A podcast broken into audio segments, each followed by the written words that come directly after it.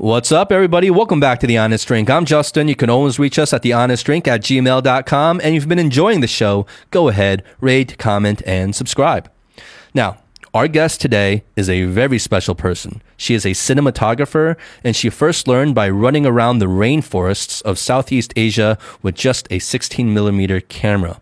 Her work has won her numerous awards, really too many to list out right now. I've seen some of her work myself, and it really blew me away. And the crazy thing is, she's still really quite young. She's super focused and motivated. And when you combine that with talent, you got something special. It's really inspiring to see. She often says her goal is to explore the extraordinary stories of ordinary people through the magic of cinema. How awesome is that? Now, this episode was hosted by Howie and Eric. I wasn't there for this one. I wish I was. But without further ado, please give it up for Faye.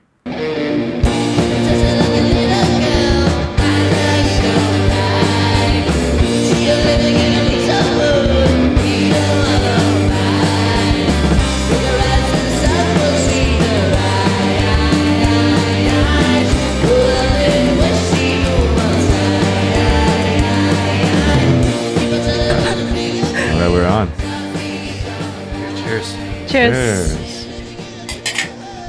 So you you were saying that you were you were you just flew in from where? Chengdu.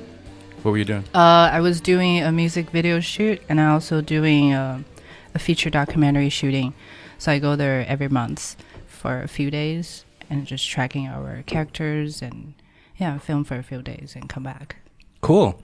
So, Eric, um, so Faye and I have worked on some projects before, and uh, so Faye's a cinematographer, and um, it's really interesting because uh, besides working together, I mean, we're also obviously friends and stuff like that.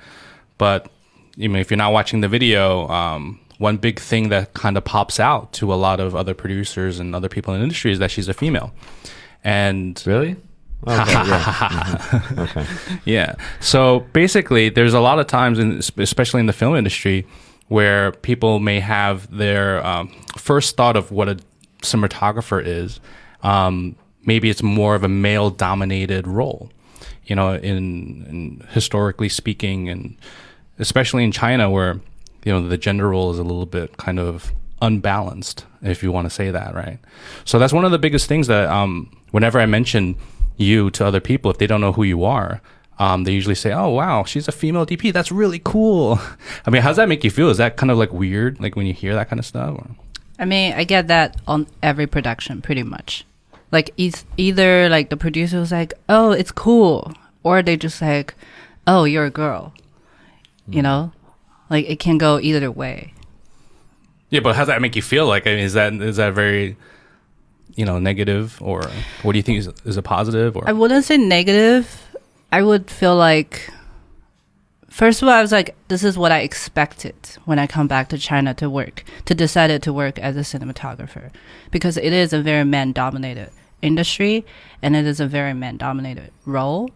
Uh, so that's what I expected. But I still feel annoyed sometimes because this shouldn't be something that's so special in nowadays world, but it still is. It just makes me feel like I need to be better. I need to work harder and then make people to believe that it is not a weird thing or a unique thing that a woman can do this role. well, you what's your background? So, where were you? You said when you came back to China. What, Uh, I was study filmmaking in New York University, Tisch School of the Arts Asia, but the campus was in Singapore. So I spent almost five years in Singapore, uh, but in a piece of land that's like American education. But the school was built with students coming from multicultural background. So yeah, and Singapore is also a very, you know, multicultural place. well, when you were studying filmmaking over there, did you feel that sort of imbalance when you were there, or Uh, I notice it, but I don't feel it on my everyday life. Because it was like, yeah, there's n- mm. not just not that obvious, and then people just always because my cinematography teacher at school is actually a woman, oh, great, and yeah, and also our cinematography teacher in New York campus is also a woman. So it was never an issue to me that a woman can do mm. cinematography. And I actually had a meeting with, I remember I, I walked to her office one day. I was like, I want to, uh, because in our class, in our school, it's like the first two years you can just learn every aspect of filmmaking. And then third year, you can choose what aspect you want to emphasize on. And I emphasized on writing, directing, and cinematography. And I went to my teacher's office one day. I was like, can we have a talk? I was like, what does it feel like to be a woman working in the industry? Because I am aware of it. Um, and then she told me, um, she's like, she's been working in an industry for like more than 30 years. And she said when she first started, there are like, the, there's a person who met her at the elevator and then said, what do you do? And she said, I'm a cinematographer. And then they said, you don't look like a cinematographer. What does a cinematographer look like? exactly. But like 30 years later, she met the same person at another elevator. But then the person doesn't recognize her. The person asks her, What do you do? And she answered the same thing. She said, I'm a cinematographer. And the person still said, You don't look like a cinematographer. And I'm, I asked her, Were you bothered? And then she said, If I'm bo- like, even if I bother, what can I do? You know, like, I still going on my everyday work and everyday life, and I still do the best I can. Like, you know? So I know we just jumped kind of right into it, um, and this speaks a little bit to like stereotypes and stuff like that. And I think we we all have probably experienced, you know, some type of stereotype, um, you know, in our in our lives. And you know, as you know, we've got. I think in the last couple of shows we've talked a little bit about some of the movements that are happening in the U.S. and sort of around the world, but just kind of stepping back a little bit because I don't know anything about honestly, like I know nothing about film and cinematography. So, um, and you know, perhaps some of our audience, you know, th- these are they see the end product and stuff like that. But just kind of stepping back a little bit, I'd like to know a little bit more about you, Faye. Just like, um, where'd you grow up? You know, you speak really amazing English. Um, sounds like you're very talented. Like you're you're you know you're pursuing a passion in an industry that might be dominated by you know people um, you know from different backgrounds. But just backing up a little bit, tell me a little bit or tell us a little bit. I know Howie knows you really well, but um, we've met a couple of times. But just maybe share a little bit about like who you are. Right. Uh, I born and grew up in Hangzhou. Oh, Hanzo. Yeah, and I studied journalism in undergrad in Hangzhou. Mm-hmm. Uh, and I actually interned when I was studying for about two years, Mm-hmm. and then through the interning, like as a journalist for like social issues, social like social news, I learned that I can tell the truth all the time as a journalist working in China. You can't. I cannot. Oh, okay. And well, we, that- we try not to tell the truth too much on this show. Is but that a okay. shock? okay. So, No, just like I would love to tell the story in a very uh, how do you say that a fair a fair objective. objective perspective, but sometimes I feel like my words are being held back, Mm. and I didn't I dis I don't agree that's what a journalist should be. Mm. So at that time, I was the last year in my college, and I was thinking, what should I do? Like, if I want to pursue a career as a journalist, I'm gonna, I'm gonna have a lot of conflict in my head every day. And then, um, I had an opportunity back then. I was very blessed to have an opportunity to do exchange program to UCLA, University of California, Los Angeles, mm-hmm. uh, for a summer, and I was able to choose any class that I want to. So I picked filmmaking 101 because I always loved uh-huh. movies. But I always feel like it's a it's a job that it's a career that it's too far away. Mm-hmm. It's only like people who are privileged enough to be able to pursue filmmaking. So I was like, oh, I'm only here, you know, for exchange program. Why don't I just take the class and have fun? You know, and actually I had a lot of fun and I had a lot of encouragement from my professor and my my classmate back then. And I already made like small documentary as in my journalism class. So I showed my work. They they're like, "Oh, anyone wants to show your work?" I was like, "Um, should I do it? Should I not do it?" Okay, fuck it, I'm going to do it. And I showed them my work at class. They couldn't understand the movie in Chinese because it's all Chinese. But then they like my teacher and my classmate are like they still loved it in a way. and then they think I should try to pursue what I like. So I feel mm-hmm. encouraged. And I called my parents and my friends back in China. I was like, oh, I think I want to try to do film. And then they're like, how are you going to do that? Like, we don't know anyone who works in the industry. And you're probably not going to make money being an artist. You know, we're not going to like support you after you're like still 30 or something. And I was like, um, yeah, I don't know how to break into the industry, but there's school I can go to. And then they're like, how are you going to go to school? You're already like about to graduate in undergrad. You're old enough to like go work and make money. And like master degree in the States or in Europe is very expensive. And I was like, but I really wanted to try that. If I just go out and get an ordinary job and make money, I don't think I'll be happy. So I struggled. And then eventually my mom was like, um, I think you should try to at least try to apply and then we'll see how it goes. And like until then, everybody should shut up and let her be. Wow, strong Wow. move. Yeah. Well, that's powerful. That's really powerful. I have a million questions. I'm trying to hold myself back because what you just said was so, um, so powerful. Yeah. Um, I will ask a couple, but I know Howie also has a lot on his mind as well. Um, you mentioned that you studied, you know, you got into journalism, right? And then you felt like maybe you couldn't really express sort of like this this objective view of the world, et cetera, et cetera, right? Mm-hmm. Um, do you know what the name of our podcast is called? the honest Drake. Okay. Anyways, this show's going to be censored, but it's okay. We I'm have- probably I'm probably be censored.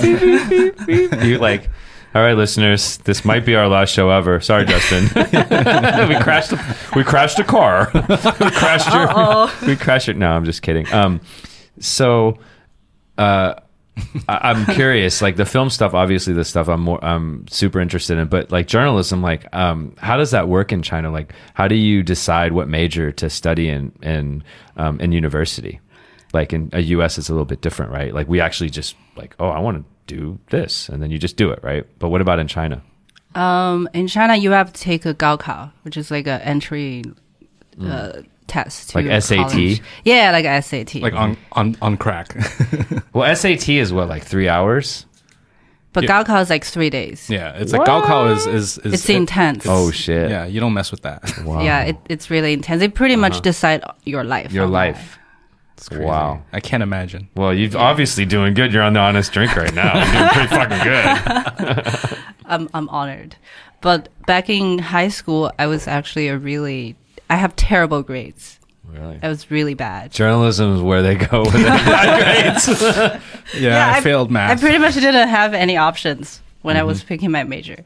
I was like, oh, but I love writing. I love Mm-hmm. literature. I love movies, stories. You're just too artsy. Mm-hmm. You, you got you got to go that way. it's But not I- about numbers and Yeah, but th- the funny thing is, like when I was in high school, you know, in China, in high school, you can choose 文科 or 理科. It's like it's more technique or like more science or more literature. Everybody think I should be more literature, but I 文科, choose right? to go more science. I just don't want people to define me that way, even though I'm actually good at literature. yeah.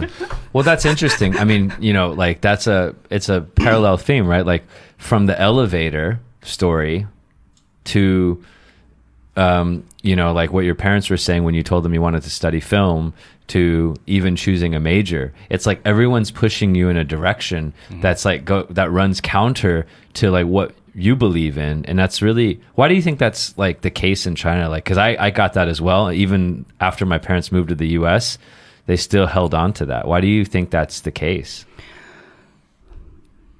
I think parents always want the best for their children. And from their perspective. But they don't know what's the best. Yeah. and I think China has a lot of people, and it's very competitive. Mm. And then China actually suffered a lot from the past, from like poverty and then the war. So people are consider a happy life as a peaceful, stable life. So like taking adventure is something that you will think about it after you have a backup plan. Mm. Because you can afford to take that adventure. Exactly. You know, but until then, stop thinking about the adventure. Yeah, because there are consequences. Like if you have responsibility, don't fuck it up. Mm. But I think I'm fortunate enough to grow up in a family that my parents always give me the free. They try to give me the freedom, and then they try to understand me and then the world that I see, and then they try. Even today, they're still trying to. They're very very supportive, even they don't understand about filmmaking in the beginning. They don't understand what I'm doing. Like I would just I, I just remember like when I started doing journalism, my dad will start to buy me all these journalism books. Although I'm like, I don't need them. And then when I started like, study filmmaking, he will buy me all these filmmaking books. And I'm like, Dad, that's not even a filmmaking books. It just has D on it, you know? It's not even actually a filmmaking It's like the movie theater like showings. yeah but they're just like so passionate and supportive hmm. of whatever i want to do and even when i had a hard time in school i remember like my teacher would call my mom like to the school and be like your daughter is doing like terrible things she needs to like you know catch up on her grades and i was expecting to come home and got yelled at but instead of i come home and mom just like made me delicious dinner and let me chill I think that's really rare, though. Like, I think your situation. Can do you think do you think that's rare to have that type of support system? i think i'm lucky Yeah. Yeah. yeah That's amazing. If you listen to some of our past episodes, um, our teachers would praise us and we still go home and get our asses kicked.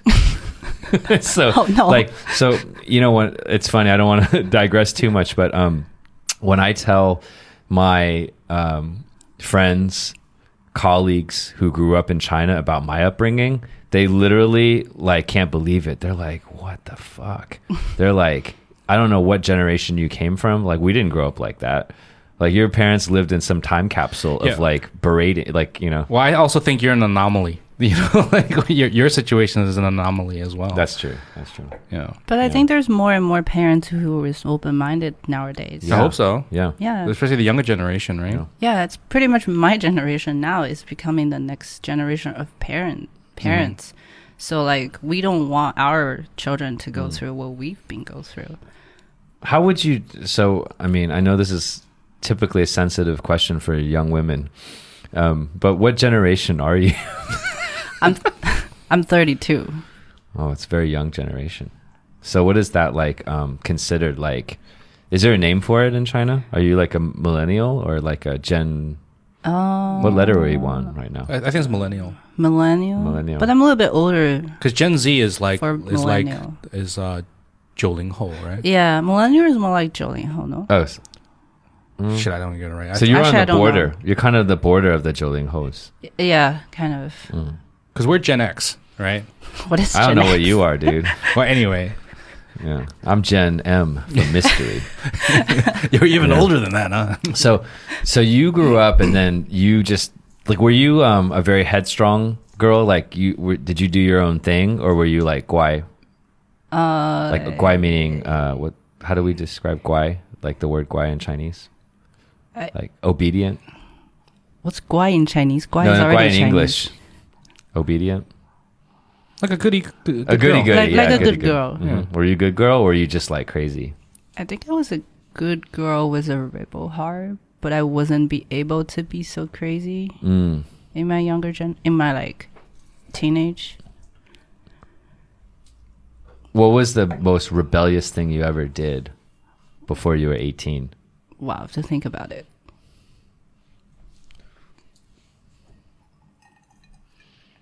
I guess it's more like I choose to take the science more than the literature, and I actually fucked up. then you got stuck with journalism. Yeah, then I got stuck with journalism. Exactly.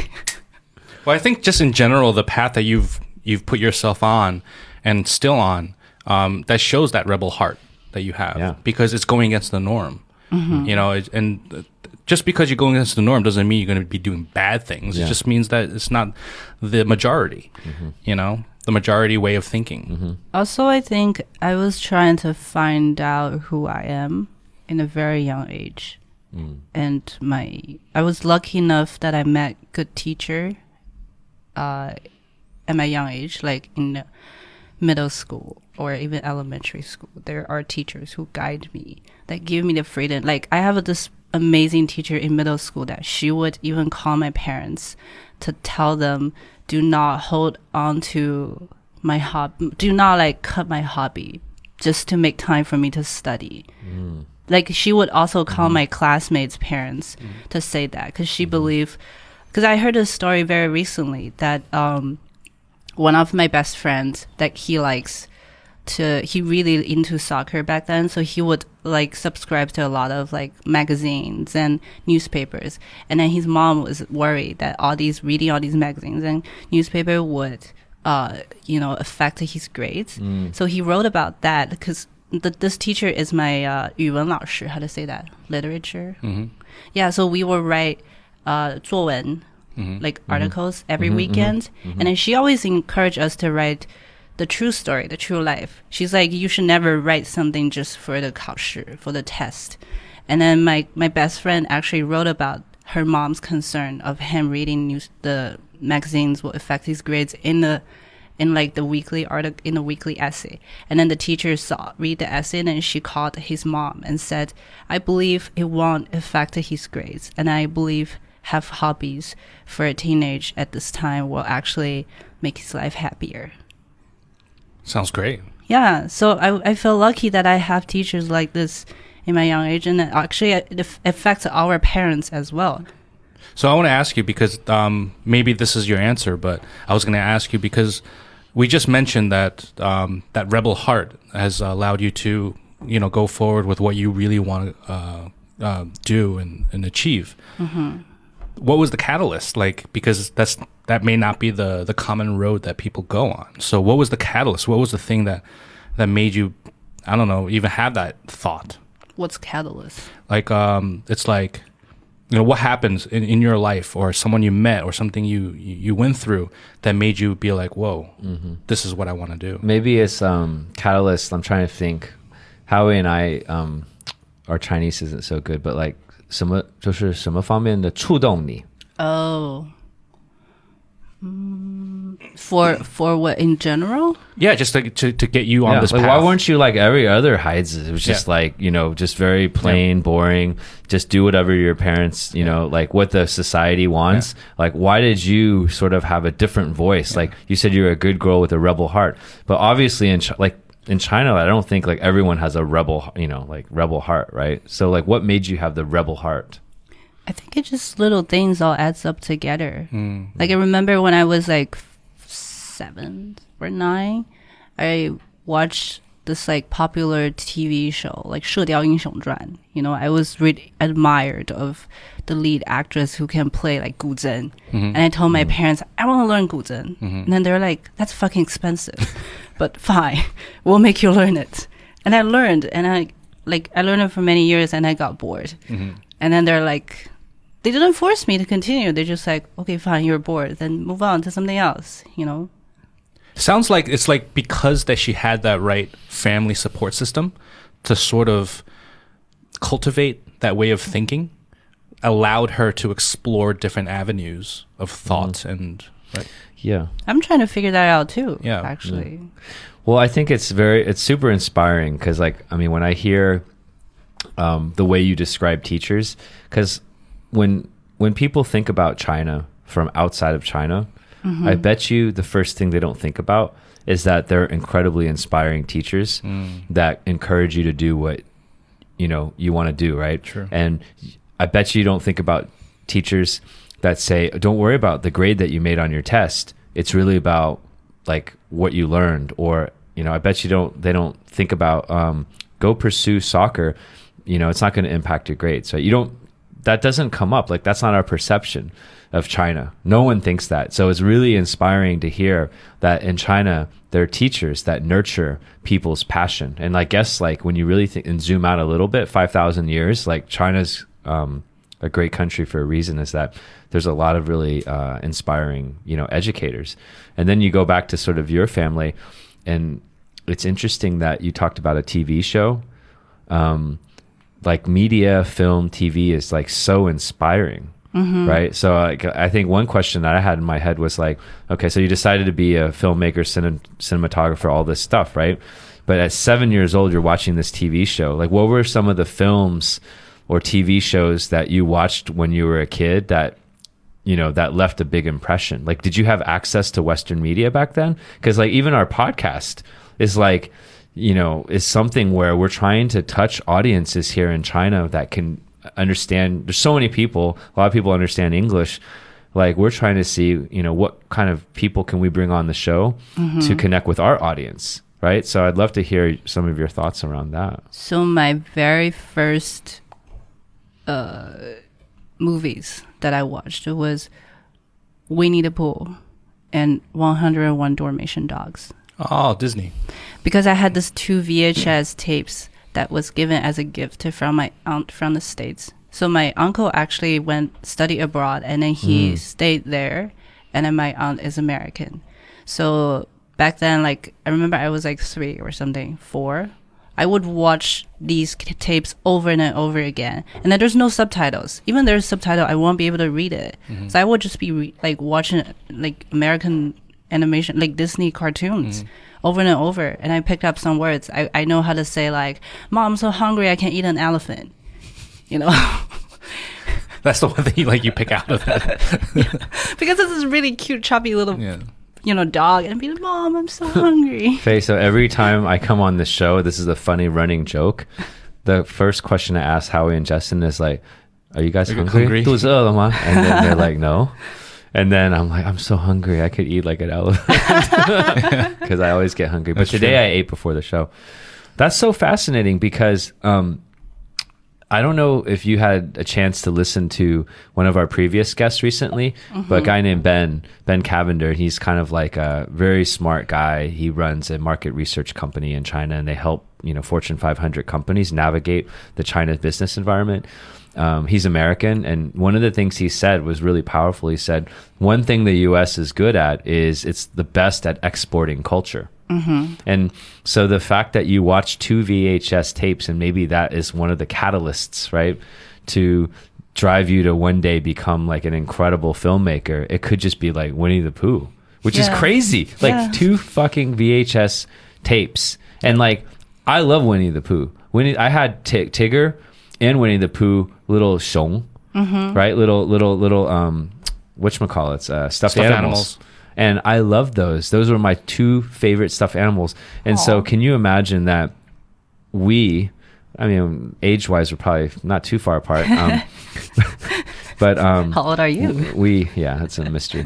Um, Generation M. Um, but we share so much in common. Like, we felt the same emotions. Yeah. It's crazy, right? Yeah. And now I think about it, all these films, it's actually about friendship, love, and justice. And that's what I felt deeply rooted in my heart that I would fight for it every day. Well, yeah. Di- I mean, Disney films. I mean, those kind of films definitely. Um, besides just you know very good, straightforward storytelling, but there's always got a good message behind it. You know, and you know you're taking away those couple of those messages and almost using that and turning that into your own value system, um, which is really interesting. You know, and we talk about that a lot as well. You know, the whole you know what is your own value system? You know, how, you know, are you clear on what your value system is?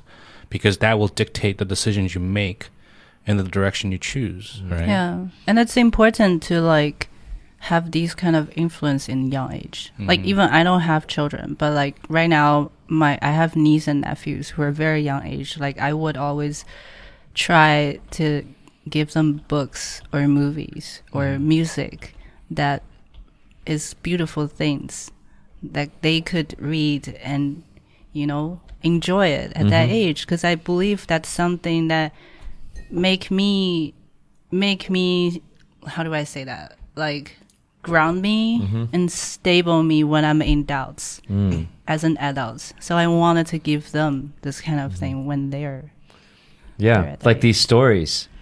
Um, I think, you know, th- people have been telling stories for I don't know how long. I, I can't remember. It's like 30,000 or 50,000 years. We've only been writing things down for a couple of thousand years.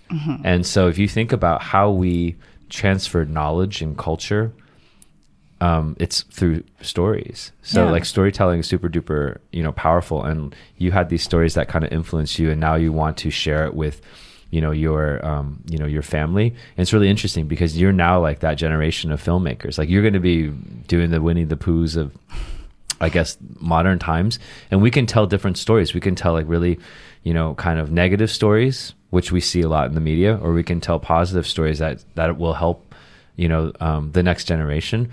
Um, you mentioned that that film um, that you made um, when you went to UCLA it was all in Chinese and stuff like that. I'm curious uh, what that film was all about.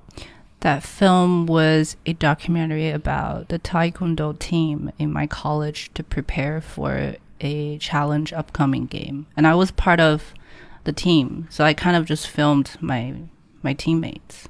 Taekwondo? Taekwondo. You mean like fighting? yeah. Something Howie was almost a national champion in many years ago. Yes. Oh, so you were kicking ass back in the day, huh?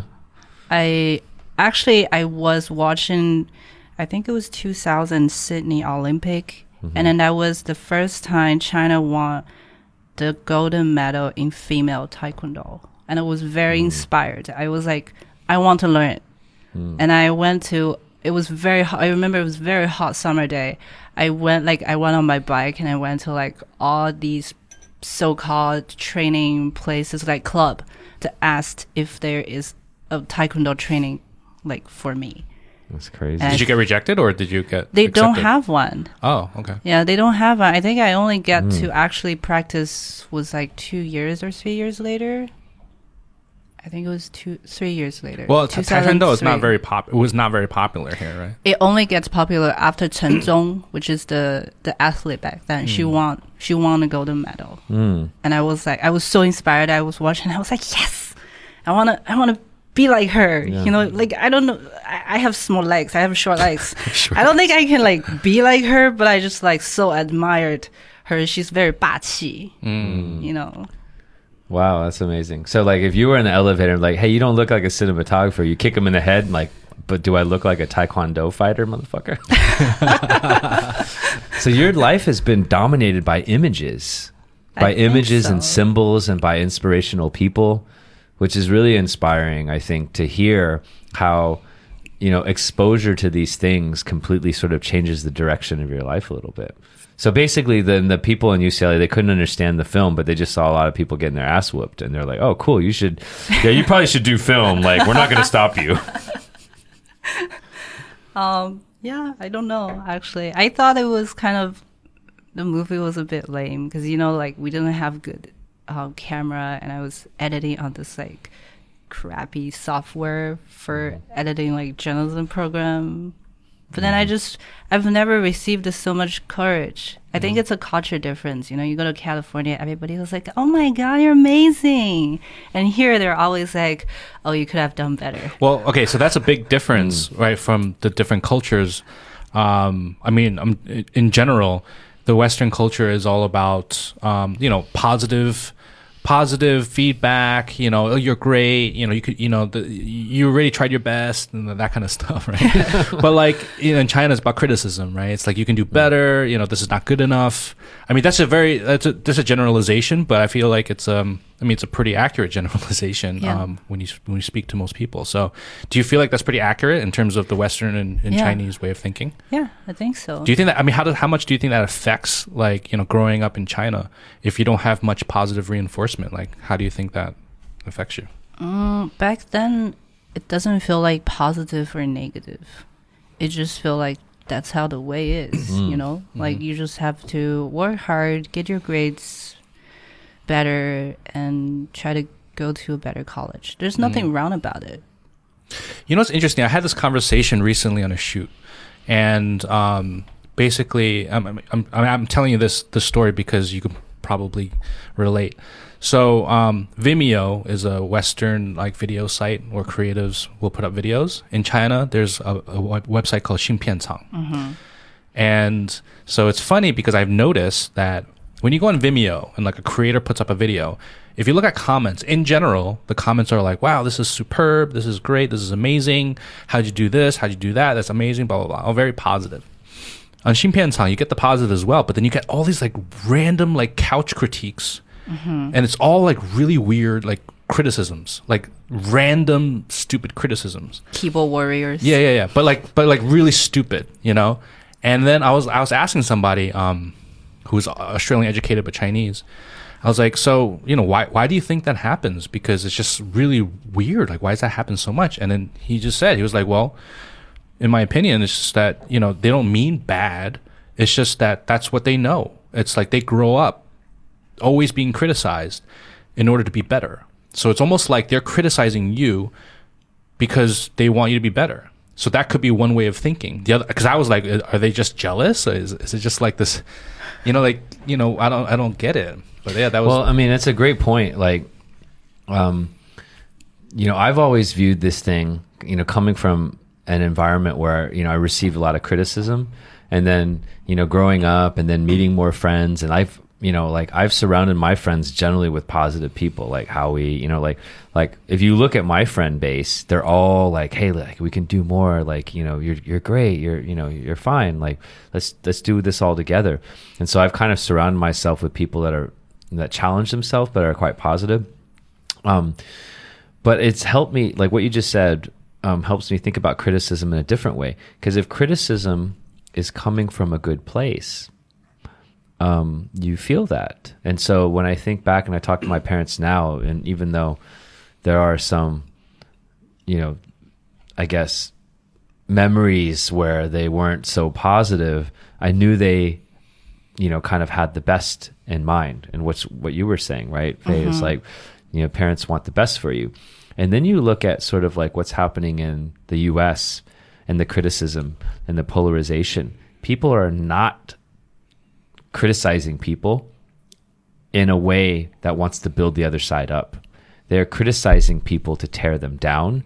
And so it's really interesting that um, criticism itself can come um, in different forms. And it's really based on that intention. And so you didn't really know if it was positive. Like you didn't know this was like kind of a negative or positive thing. You just knew that, hey, this was something that I needed to do to be successful. So it's really interesting that if you kind of frame it in that way, what's happening in the US right now, that is a bad kind of criticism because each side is just trying to tear each other apart. But this just remind me there's an interesting about criticism in Chinese soci- society. It's like we're so 怎么说严格?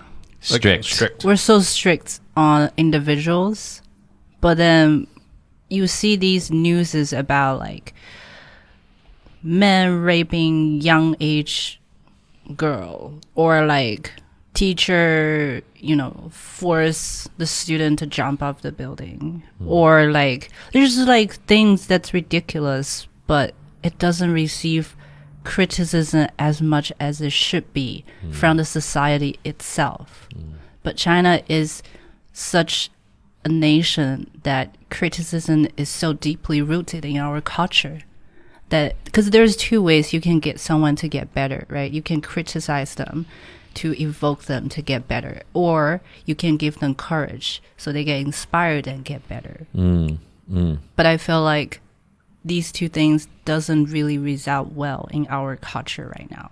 But I think the younger generation is trying. Like I see more and more people voice out and then to say this is wrong, you should do the right thing.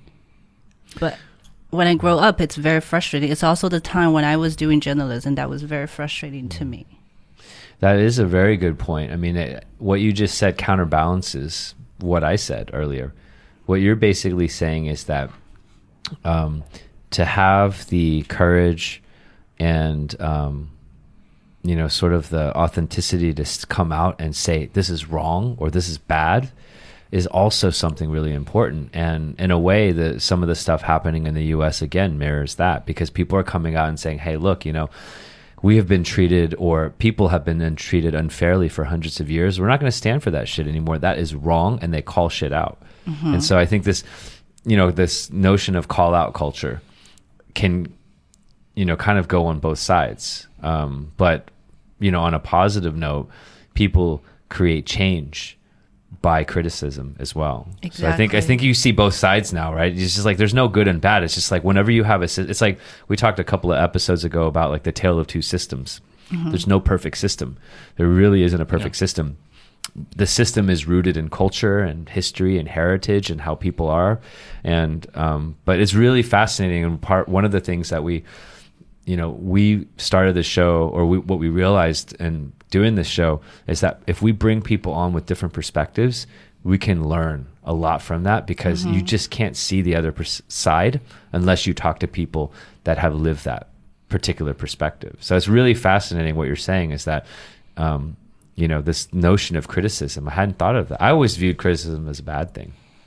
Yeah, I think it's an important thing for nowadays. Like we need more positive criticism, if you can say it that way. So, coming from um, or what you just said, Eric, um, positive criticism, right? Um, hopefully, through positive criticism, we can have some sort of change, positive change come out of it, right? Some kind, some kind of progression.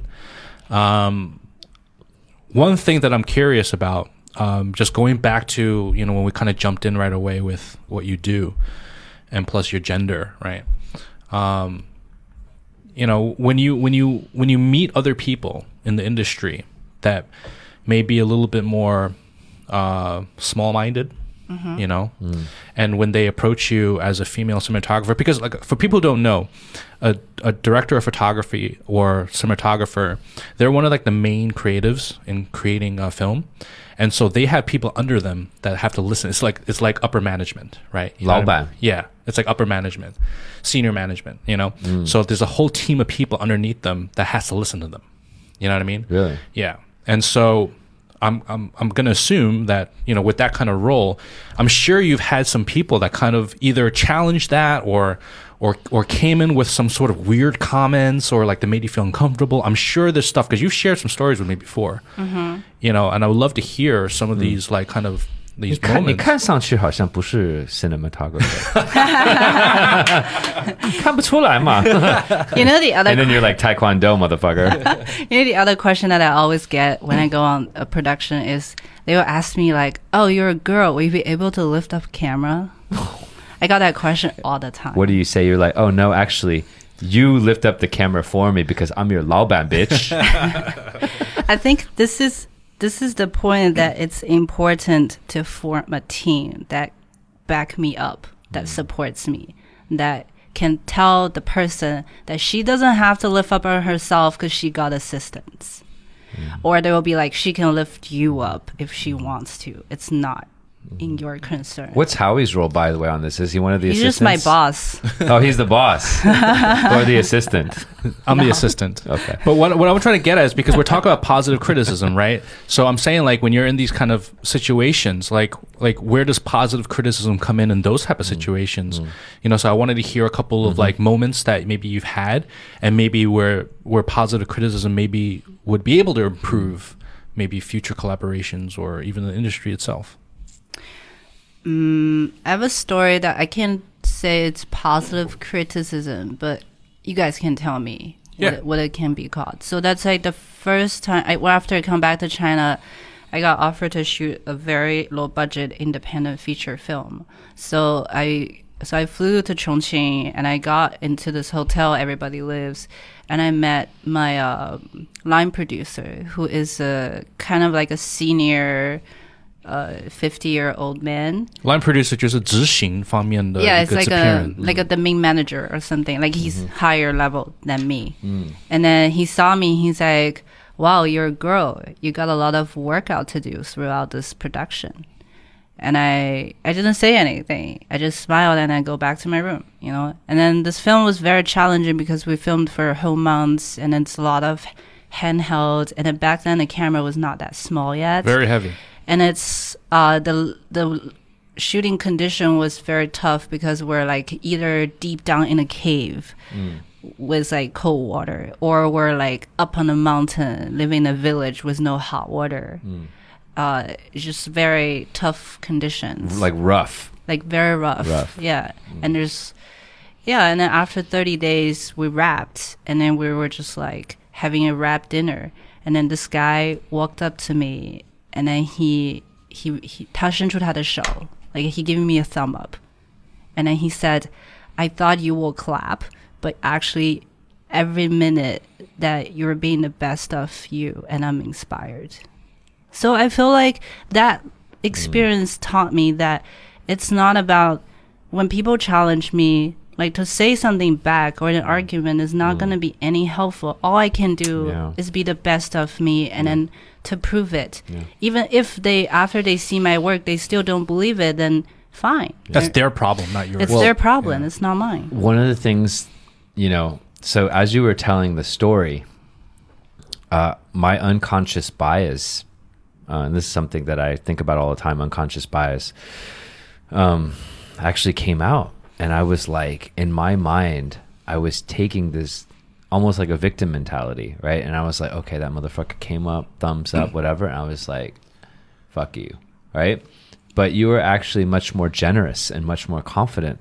And and you didn't jump to conclusions. So that because the guy probably isn't just thinking you're a female right? Like the guy basically is thinking anyone that has a certain type of diminutive stature and the role itself has to carry some large object like so if i went there and i'm kind of skinny he might think the same thing so a lot of times like these things are in our head a little bit and then we put ideas into our own head and say, "Oh, it's just because I'm a female. It's just because I'm Asian or whatever it is." Mm-hmm. And you actually you said something. Your composure. You said, "I didn't say anything. I just went back to my room, did my thing." Right. So you actually did not fight fire with fire, and you paused and you said, "Okay, I don't know what this guy's really thinking, but I'm not going to be like that. Whatever he's thinking." Yeah. And I'm going to be generous. I'm going to be open minded. Let's see how this thing plays out. And in the end, the guy was like actually a bigger guy. And maybe in the beginning he was a dick, who knows? But by the end, he came around, he learned something. And the next time he sees a, you know, person, female, Well, whatever it is, yeah. that he immediately judges as doesn't have that taojin, mm-hmm. right? He's going to think different. So you you actually did something that I, you know, that It's I powerful. would. It's so powerful. I mean, it's so so fucking powerful. It's inspiring. But I think that's all because all these inspiring women that I had in my life that has impacts me to have that immediate reaction. I think um, going back again, what Eric said is I, I just I really want to reiterate that because that way of thinking is so important because it's so easy to fight fire with fire. It's so easy to get defensive and be a victim, yeah. and then panic, and then just like yeah. fucking throw the atomic bomb. Yeah, because the, the the minute because we were just talking before you came here, we are talking about empathy, right? Mm-hmm. EQ, right? Qingshang, right? Yeah. It's like if you have like a higher EQ, higher qingshang, like you can think about like okay, well maybe that guy just hasn't been around it, so he doesn't understand or he mm-hmm. doesn't know. It doesn't mm-hmm. mean that he he's a hater it doesn't mean that he's an asshole. Yeah. He just doesn't know. Yeah. And then the fact that you proved and you showed him and he took it and, and luckily he he has a little bit of um you know he you know a little bit of uh open-mindedness to be able to come back and be and learn from it and be like wow okay wow you you proved me wrong i mean that's the only thing you can do is give people the benefit of the doubt there's going to be assholes in this world you know what i mean But it doesn't have to be adversarial. yeah right? Like probably 5% of the population, it has to be adversarial. You don't have to fight everyone. And you don't have to think about those 5% of people you fight them. The rest of the people, they're just normal people. They don't Yeah. want it. They just don't know any better. And mm-hmm. think about what you would do. Let's say that you were, let's fast forward 20 years, right? You're 50 something. You're a well known, at that point in the world, like women cinematographer, like they're already superior to men because their EQ is so much higher. So basically, like like if you're a man in the elevator and you're a cinematographer, people are like, oh, and you kind of Wusai-san cinematographer. so at that point, at that point, if you did meet someone who doubted you, you wouldn't even think about these things. You'd just be like, okay, that guy's kind of just so not mature. Mm-hmm. And so almost like you, just by playing the role of like, hey, I know what I'm doing that's all you have to do. It's the people who panic and go do something extreme that end up proving their inexperience and their lack of, you know, um, you know, their lack of expertise. But I have to say, there are still times that I got annoyed. That I was, I don't know how to shake off that annoyedness. And I think that is the time it's important that I have other women that I can talk to. Mm-hmm. And then they share their empathy and on me and then which helped me to get through it. Cuz I was talking to I have like a group amazing girlfriends who are all independent, powerful women. That there's one day I met like a guy in a bar and then he claimed he's a director and then my friend introduced me and said, Oh, she's a cinematographer and I, he's a bit drunk and his first reaction was, But she's a girl Really? and I'm like, Fine, this guy is drunk. Fine, this guy is being sexist. I shouldn't be annoyed, but I am annoyed. I hmm. came home, I couldn't sleep. I regret I didn't say something back. I regret I don't know what to do with him. I'm annoyed that I can't deal with my emotion at that moment. Mm. And I'm like, what do I do? I can't just run to this guy be like, hey, you're wrong. And I can't prove him because I'm not working with him. Or I can't just be like, hey, come to my set and see how I work, you know? Mm. Like, if that's something that deep, deeply rooted in his opinion, then he's going to believe that, like, all the time. Mm. And discussion with him or trying to talk him through is not going to do any anything to him. So I, I don't know how to deal with that. Like I had a very tedious night that night. I just couldn't go to sleep. Well, I think that's. Um, I mean, personally, my reaction to that is, you know, you already mentioned that you want to surround yourself with other females that may be going through something similar. You can have a support system that Not only females, also men who are supporting. exactly that's what i was going to get to so you know beyond that you also need to have these men that Yeah. are open to it Exactly. you know and and part of that is i mean as a male speaking to the rest of the males that are listening you got to be more open-minded out there guys you know because like i mean for example for me you know it, I, i've had a situation i've never told you this but when i'm having drinks or on a set with other producers and they're asking me about you know cinematographers i work with and i'll mention you and then um, I'll be like, yeah, she's a female cinematographer. They'd be like, really? You work with female cinematographer? I mean, she can do a good job? I'm like, forget about the sex. Yeah, of course she does a good job. Otherwise, I wouldn't be working with her, you know? And then, like, oh, that's cool. I'm like, well, it's not cool. I mean, she does a good job. I mean, she gets booked on jobs that I think she's going to kill. So, you know what I mean? Like, that's normal. It's not about she's a female or male, you know? But I'm very, I'm, I, I try to be supportive of that. But mm-hmm. I think in Yeah. general, more men need to be that Yeah. that way too. He for she is important. Yeah. Hashtag. I yeah, that's wow. That's that's very powerful as well because you know sometimes you know like you might meet someone who's just so overtly sexist or racist. You can just discount them. Yeah, just, just- you can just be like, you don't even bother me Yeah. because you're so shabby. Yeah, yeah. Mm-hmm. It's like Right? that, that, it Yeah, exceeds that threshold of yeah. you know your patience. For our Western listeners, shabby means it's kind of a dirty word, but it basically means like a fucking retard. um, but Let's be more politically correct. yeah, like a an idiot. so sorry. Yes, an idiot. Okay. Yeah. Anyways, um, But yeah, I- no, no. but I think it's not only about women. You know, there's So also like equality for men as well. Because like there is a stereotype of what a man should be. Like a man can cry, a man has to have muscle, a man can't have emotion. That's all wrong. Yeah, Yeah. yeah. One hundred percent. Yeah, it's like if you ask Siri, Siri, are you a feminist? Siri will be, I support equality. Mhm. And so I think the world just needs to Yeah. be more Yeah. 包容,怎么说? Well, I, Tolerance. Uh, uh, uh, borrow means um, inclusive. Yeah. Inclusive. Yeah, inclusive and diverse as Yeah, part yeah. of that. and have compassion. And compassion. I totally agree. so I mean, what you just said, I think is a is a good quick discussion that I think we can kind of talk about. Is um, I'm trying to talk here, man. You pour yourself, man. Anyway, whatever. You know, I'm gonna have to call out that that's a party foul because So, you're um, you're sitting. Hold on, I'm gonna have to just put the put the uh, the brakes on this.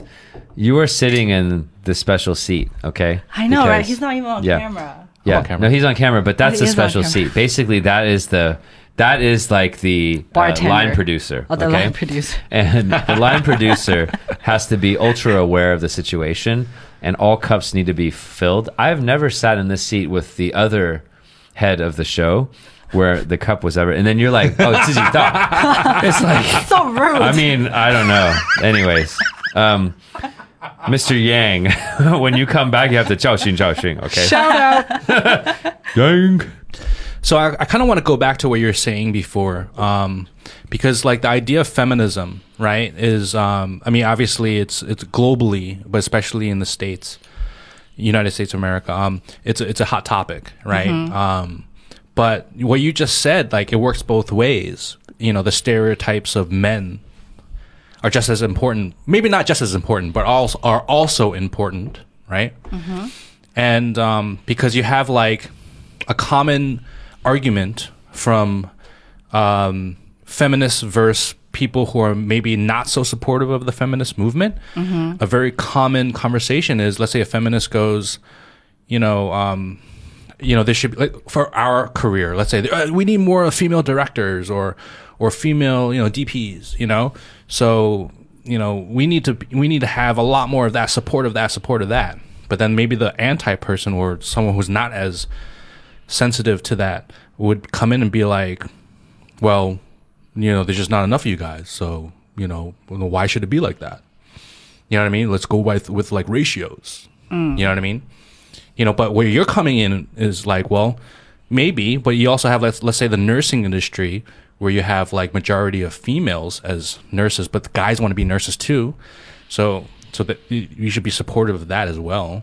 So that's the discussion where it's kind of like a gray area because you have people from both sides coming in with their perspective. So what do you think about that? I think it's about giving the equal opportunity first. If you say, okay, this job is open to men and women, and then the judgment won't be affected by sex, then if the result is there is less women than men, then fine. It is our fault. There's not enough of us, you know? But if it's from the beginning, it's not equal, then of course we should fight. We should fight for the opportunity at beginning. But how do you control that though? I can't control that. Do you think do you think maybe it's it's more about through this education of let's say quote unquote feminism and support of women, um, you know, working in different career paths that are you know generally speaking more male dominated, but just by getting that out there, it's actually showing a new generation of people of women that be like I can do that. As opposed to mm-hmm. before, they're like maybe it's a very 小众, like small group of people that would think I want to be a cinematographer, I want to be a director, I want to be you know whatever that's more male dominated. But if they see more of the women in that role, then maybe you will have a huge generation of people that come in that's going to be a little bit more fair as in a ratio, right? Maybe that's the bigger picture. I think they need more exposure. That's like actually that's an interesting time to talk about this topic right now because there is this reality show in China that's very popular. 乘风破浪的姐姐. What's that? It's- 解释一下就是大概 I haven't seen it, but I read about it. It's about uh, all these famous actresses in China. They're at their 40s or 50s even. They were so popular before. And then, because, you know, before the concept of 女团, like a group of young girls as idol, are a popular idea. But this TV reality show just formed a new girl group, but it's singing. no, but it's by but it's by all these actresses who are hmm. already established, and then they kind of reverse to people's in general opinion about what an idol should be. They're not just like going with what the fan want them to be, like nice and you know, kind, like gentle or like very girly. They just like very powerful, very bossy, be whatever they want to mm. be. Hmm. Kind of like it's uh, it's probably different, but like you know, like Jin Xing is pretty crazy. She's just herself. Yeah, just right. they're just being honest themselves. They're like, we're tired, we're mm -hmm. tired. I'm yeah. hungry. I need to eat. You know, I I don't wanna 不要装，对，don't act, don't pretend. Yeah, it's like because this idea of Asian girls, they're always like, "Oh, this young, skinny, you know, white." That's like the general uh, mm. judgment about Asian beauty.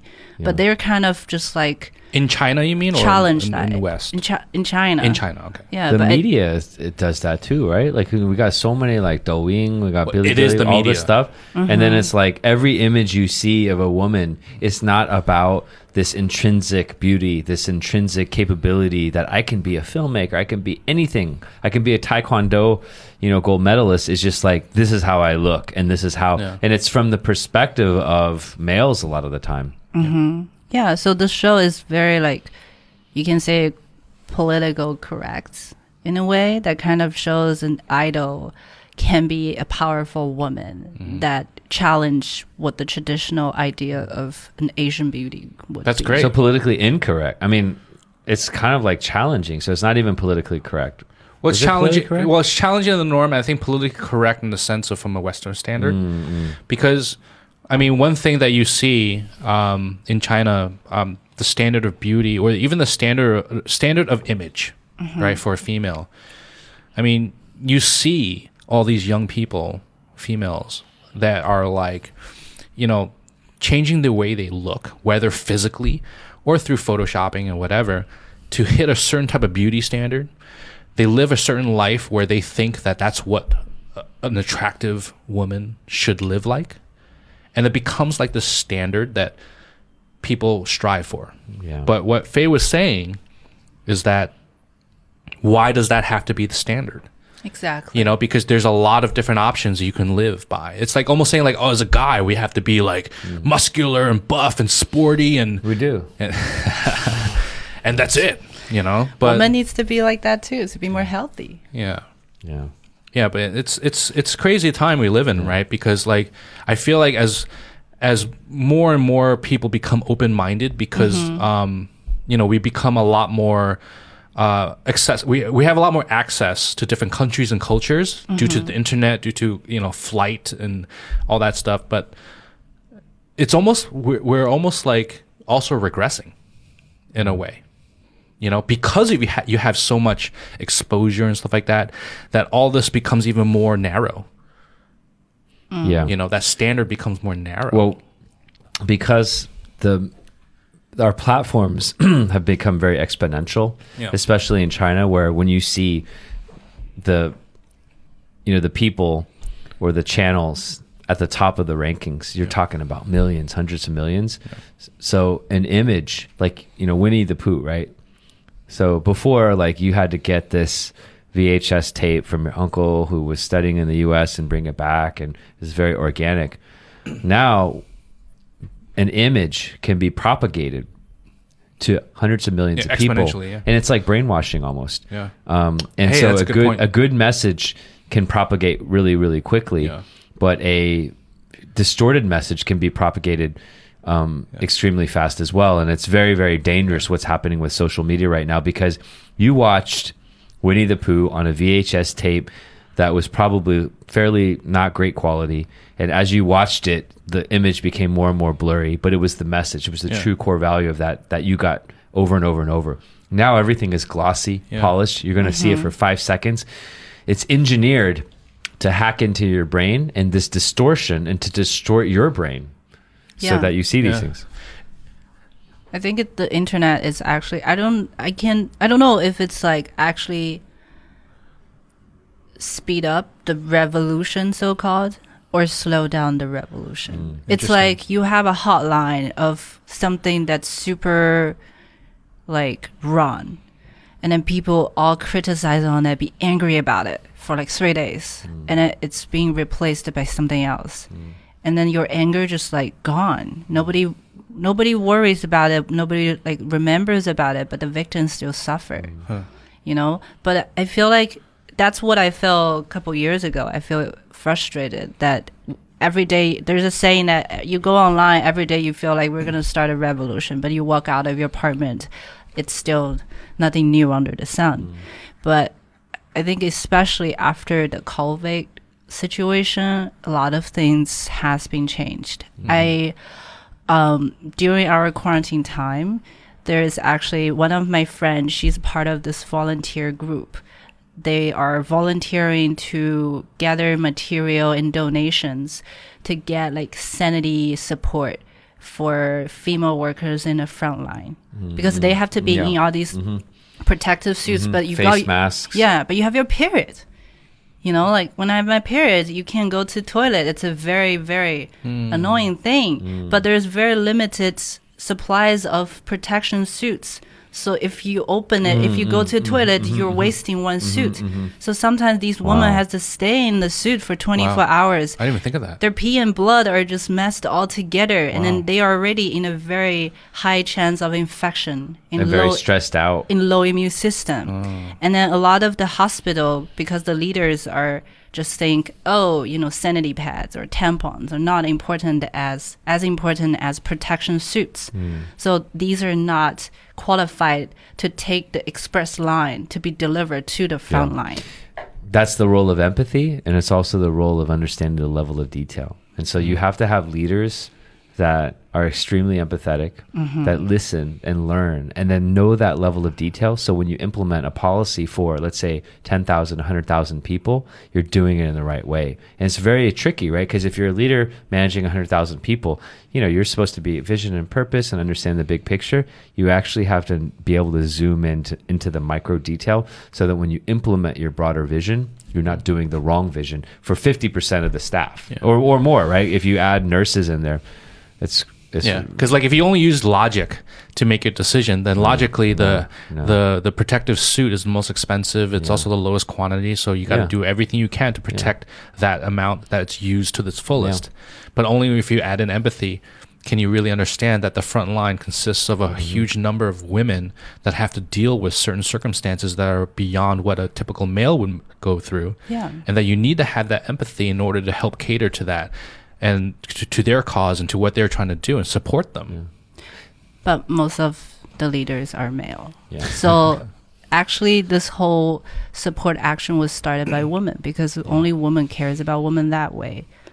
Until we have more women in the upper positions, yeah we can have more empathy in these strategies. or if you have more and and Men we and, and we break and let, and, or we can break down these biases and we can say hey let's step back and say okay doesn't matter if you're male or female what we want is people who understand people exactly. and, and how we like we, we were talking about EQ and God like the role of empathy and emotional intelligence and understanding people has never Been ever higher. been more important Yeah. and you know I'm kind of thinking and Fei like um so going back to sort of like your passion I think we we talked about a lot of things in terms of the lens of you know your learnings and like unconscious bias and all this stuff. So um tell us a little bit about some of the stuff you're working on and in this new world what messages you like are trying to bring to your audiences um, that will help people be more empathetic and understanding because it's life and death. It's life and death. If you it's not like empathy is like oh you make me feel good you make me feel bad.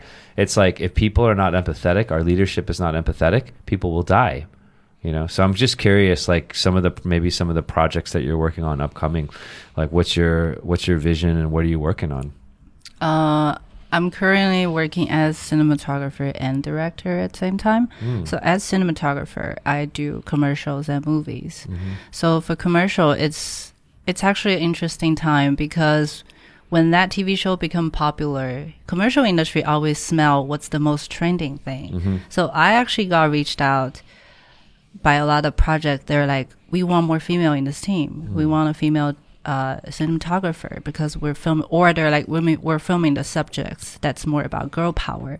I support that. And I would bring my team, who my first camera assistant is also a woman, very strong, powerful woman. She's so little, but she's so powerful. Joy. Like I would joy love, yeah. her shout name out to is- joy Shout out to Joy. joy I would love. I, I'm just happy like these things are happening, but I'm also afraid that I don't want these things to turn into something just for commercial. Like a, like I'm a gimmick almost. Right? Exactly. Mm. So I feel like there is a fine line Yeah. that I have to be careful It about. is a fine line. Mm-hmm. Right. Yeah. So that's about commercial. And then for film, I'm doing a um, a feature documentary, but we also have narrative parts involved. Uh, it's about young kids in Chengdu in a coming of age, living in an underground culture. uh, versus the city is growing from the second tier to first tier. Mm-hmm. And then we also have a lot of cool girls involved. And then there's also uh, LGBT elements about, you know, like how you explore your personality, how you explore your sexuality, all these kind of things. We try to stay objective and then we try to uh, connect the emotions not only about young children, young kids, it's also about human. No, that's a project that I'm doing right now. And as a as a director, I'm developing stories um, that I is more. I always say that I wanted to do stories that's honest, but it's about ordinary people's extraordinary life. Mm. Because mm. I, I feel like every day you walk on the street, you don't see you you pass so many faces, but you don't know what's the story mm. behind it. Mm-hmm. Mm-hmm. But individuals struggle. It's very it's it's individual, but it's also common. Mm-hmm. Like everyone can connect to it. And as a storyteller, as a filmmaker, I think that's what my life is worth for. Like after I die, what I leave in this world, you know? Maybe somebody sees this story and then something something change or they feel something. Mm. I don't know. That's so powerful. Where do you think that um maybe this is a question for both of you guys, but um I feel like wow, this is all so powerful like where we're moving. Where do you think things are going to go in the next 10 or 20 years? Like do you think there's going to be more and more opportunities to share your ideas, to share your positive influence? Where do you think you know things will kind of end up in the next few years? I don't know. I think it's hard to say because the hmm. world changes so fast. Are there other phase in the in China right now? Do you have like? Is I there- think there are. I I think there are better phase, like people people who are better than me, who are stronger than me. I feel like I learn from them hmm. all the time. I got hmm. inspired because I get Yeah. scared, but when I get scared, if there's a place I can tell them that I'm scared, then hmm. you know, then the next time there's another girl come to me, be like, "Hey, Fei, I don't know what to do. Like, I want to be, I want to be a DP, I want to be a cinematographer, but do I need to talk in a voice, make me sound more like a man? Can I wear hmm. makeup on set? Do I hmm. need to comb my hair?" And I can tell her, I don't have an answer because these are my questions too, but we can be scared together. You know what's interesting? Because uh, from my perspective, because obviously I said uh, we worked together before. So my, from my perspective, I mean, she, I mean, on set, she's very clear and and like you know, she's not like she doesn't come across as scared, you know. And so it's interesting because it's okay to be scared. It's okay to not know.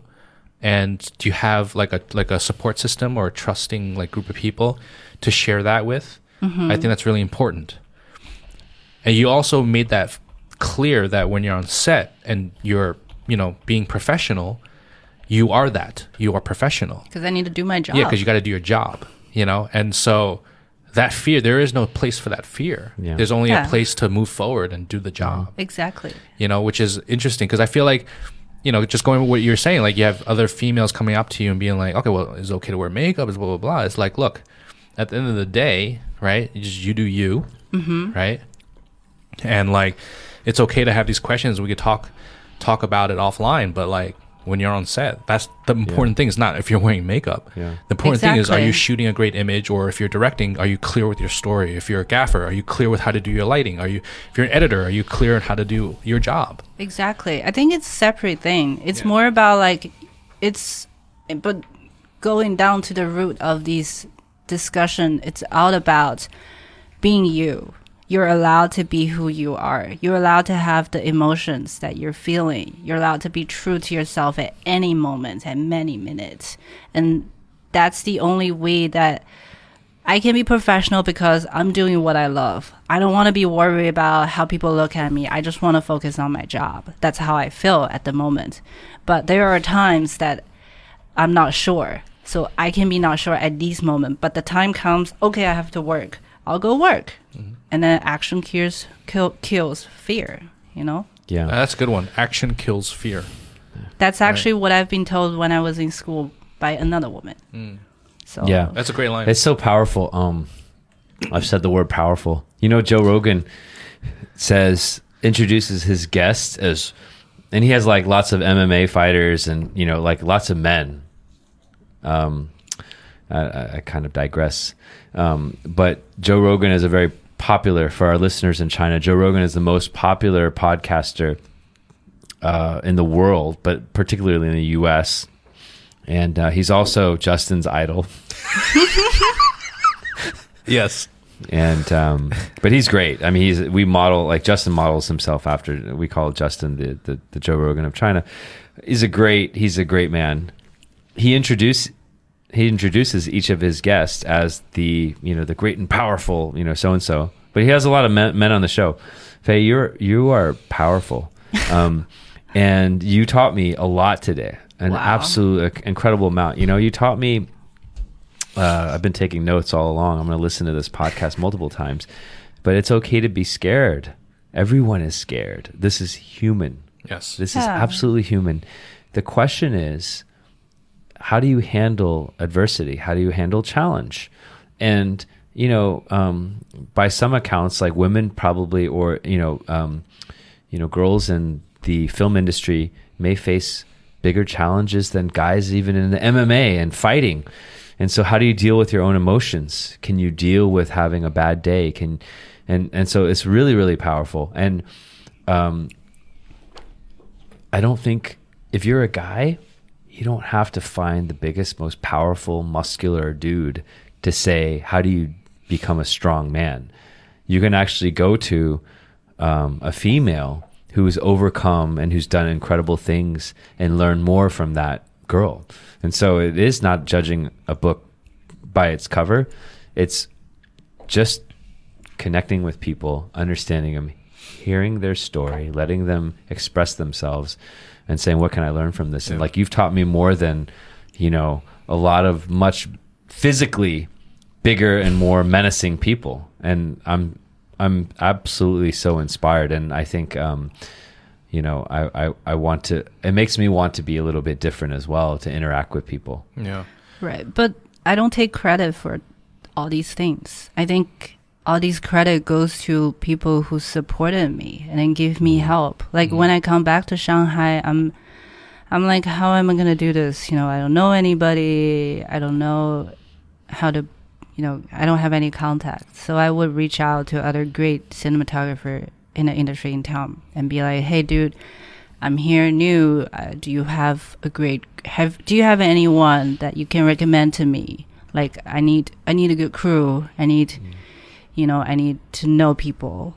And then there are people who are so selflessly would share his contact that he probably took so long to collect. He hmm. would just share to me immediately without any hesitation. And I think these are this is important to support each other.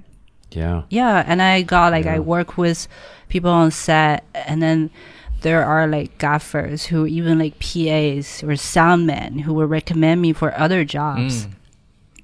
I'm just flattered. I feel very blessed Yeah. that way. Yeah, the I think the um you know, like being macho doesn't mean courage. Masculinity doesn't mean strength, but giving giving, sharing and vulnerability is is really true power.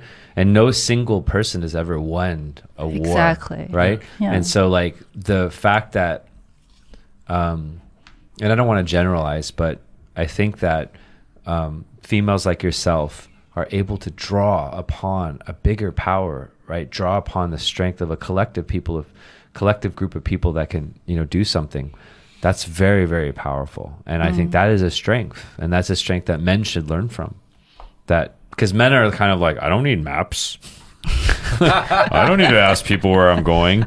No, I can do 50 more push-ups. I'm strong. Right? Yeah, the stereotypical macho man. stereotypical doesn't mean strength and Yeah. i think that you can define the next generation of powerful people Wow, that's Yeah, it's a true. lot of compliment. Well, it's true. It's true. What Eric's saying is true. Wow. yeah uh, i okay so i think we're this is this is really interesting um but kind of to wind things down a little bit okay so you've got let's say very soon a big budget you're going to call the shots You can do whatever you want. You have the team you want. What message do you want to tell? Wait, what do you mean? Sorry. I tried to make that all exciting. I thought I was being clever. It's like Yeah. okay. So imagine a situation where you have a massive budget. Okay. This is the powerful Fei. You call the shots. You've got like hundreds of men and women working for you. Um, you've got a massive budget. Uh, you know, the government has approved your content. um, what story would you tell? And, uh, you know, um, what message do you want to share with who's your audience and what message do you want to share? Oh, that's a good question. Because we're pitching right now. I wanted to tell stories about. I want to tell a comedy that you watch but you cry, because I believe comedy comes from tragedy, and I believe the most powerful tragedy comedy come from everyday life. I want every audience will be able to relate it. I want their heart that's so tired of struggling every day could have been comfort a little bit when they watch this film. Although I don't know what I'm making yet. Well, I know I who think could be. I know who could be like some really good comedic characters. Howie Lamb, Eric Shang, Justin Yang. I think we could be some The next three, big thing. the Three Stooges, pretty much the Three Stooges. three 傻逼 the Three Stop. the Three Stoppy. The Stooges. Yeah. 薪水好就可以了. If we get a good salary, I'm cool. It's like 三宝三宝大闹好莱坞。You guys are like 三宝大闹上海滩。 You know what we should do? Like a lightning round at the end of these shows. Like favorite movie, favorite food. oh wow! Ooh, favorite That's- movie. It's hard. I'm a Libra. How he knows it? Like I Oh. can't make decisions. But favorite movie? Um, I like Charlie Chaplin's. Ooh. Okay. Which one should I watch? You should watch all of them. Okay. She's going old school. Okay. She's going old school with All Charlie right, Chaplin. All right, all right, okay. Favorite uh favorite short film set in New York. Fade. He's trying to set you up for that. Fade, fade. Good, good, good, good. Fade, guys. Everyone on Vimeo. Made okay, by yo, Howie cool. Lame. Okay. Did you just call me Howie Lame? Howie Lame. You just call me Howie Lame. Howie Lame. Oh God. Freudian slip. Freudian slip. Okay. Okay. Uh Oops. next restaurant that you're going to go to in Shanghai and sort of pre-plan. Oh my god, this is hard. Um, let me pull out my 大众点评 and take a look. I don't know actually. Number one biggest struggle you had to overcome in your life. How to decide what to eat on the menu. That's a fucking struggle. Mm. Because I feel the same way. That's how Howie and I bonded. like when we go out and we're like, we're going to order some food. Like, what do you want to eat? I don't know. What do you want to eat? I don't know. What do you want to eat? We finally get to a place. What do you want to eat? I don't know. What do you want to eat? 30 minutes later, we still can't decide it. It's very hard. It's like we're on set. We're like boom, boom, boom, boom, boom. Yeah, on set, this, it's like that. decisions are made. Yeah. Immediately we get off set, we can't decide what to Do you eat. believe Oh. in astrology like that though? Because we're both Libras. I do. I think it's a Libra thing. I think Libra wants everything to be What, are you October also? Yeah, I'm October. October what? Nine. Yeah, we're like a couple days Nine apart. and twelve? Yeah, We're gonna celebrate. we, That's what we say in the past three Oh, we're celebrating. Yeah. We should get the um, horoscopes of every guest Yeah. and do a calendar. oh yeah. Right? Yeah. Okay. That'd be great. Um, what about you? I'm a Pisces. Oh. And don't tell me that I'm romantic. okay. Um, 神经病 uh, Pisces. Yeah, 神经病，神经病 no no 脑子坏透了. Okay. Um, so, uh, what message do you want to leave with our listeners? Yeah. What do you want them to take away? I'll let them decide it on their own. Ooh. I don't want to. I don't want to put anything in anybody's head. I think everyone, everyone has the right to decide what they want. Wow. I think that's a good uh, general summary of what we've been talking about today, right? okay. It's also very Libra, you know, very balanced. okay. What's the most popular uh, podcast platform in uh, this part of the world in China?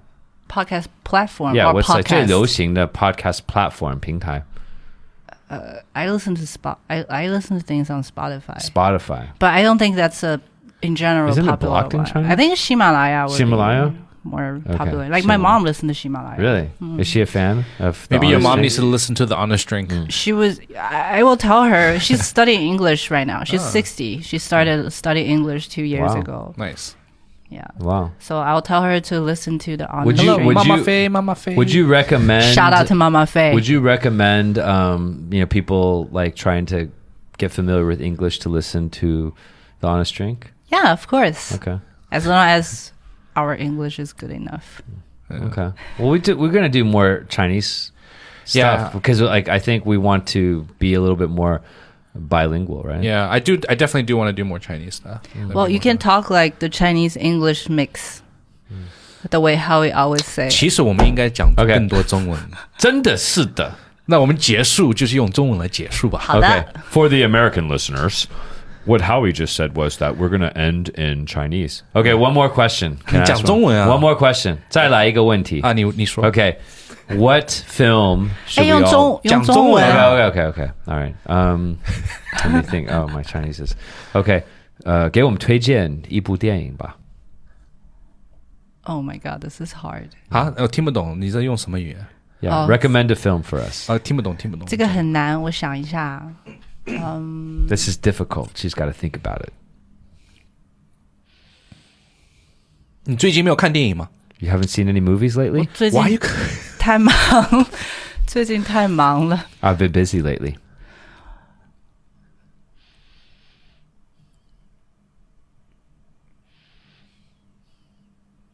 我可以说我最喜欢的电影。Yes. 我最喜欢的电影是奉俊昊拍的《杀人回忆哦，》（Memories of Murder by Bong Joon-ho）。Yeah. Like Bong Joon-ho won 那是那是 this 是 year。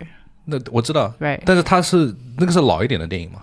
对，这个是他第一部出名的 Yeah. 电 Wait, 影。 who is this? 呃，The guy who did um 呃 Parasite，那 I 个 don't 那个 even- 导演 I haven't even seen Parasite. So what's the film called? Memories of Murder， Memories of Murder. Okay, I'm gonna watch 中文 that. 中文杀人回忆。杀人回忆. Okay. 杀人回 I've never killed anyone, so uh, hopefully none of our listeners have killed 哎， anyone. 你不是说这个导演是你最爱的吗？对啊，这个是我最喜欢的导演。他十年前没有 还没有拿奥斯卡的时候，我就觉得他是哪里人最棒的。韩国韩国人呢？韩国人。韩国人呢 No, that's that's kind of now. This 你又来了。sensitive. Yeah. Okay. Cool。那 Eric 你呢？你最爱的电影？最爱的电影是什么？那那他最他最爱的电影是 Titanic。哦 not，Titanic，Titanic. 我也很喜欢。Titanic. No, like what's this impersonation? I'm not gonna.